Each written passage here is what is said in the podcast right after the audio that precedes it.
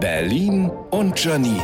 Die spitzeste Zunge der Stadt. Boah, Leute, denjenigen, der noch einmal das Wort Spätsommer in meiner Gegenwart benutzt, den zerlege ich mit einer Laubsäge. Spätsommer.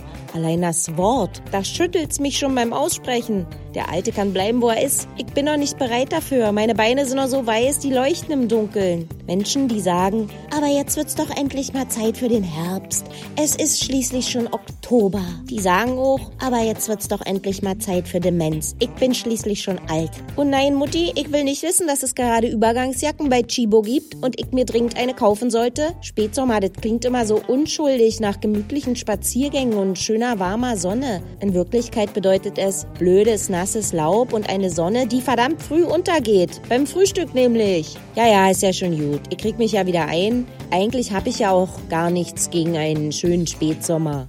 Im Dezember. Berlin und Janine. Auch als Podcast auf rbb888.de.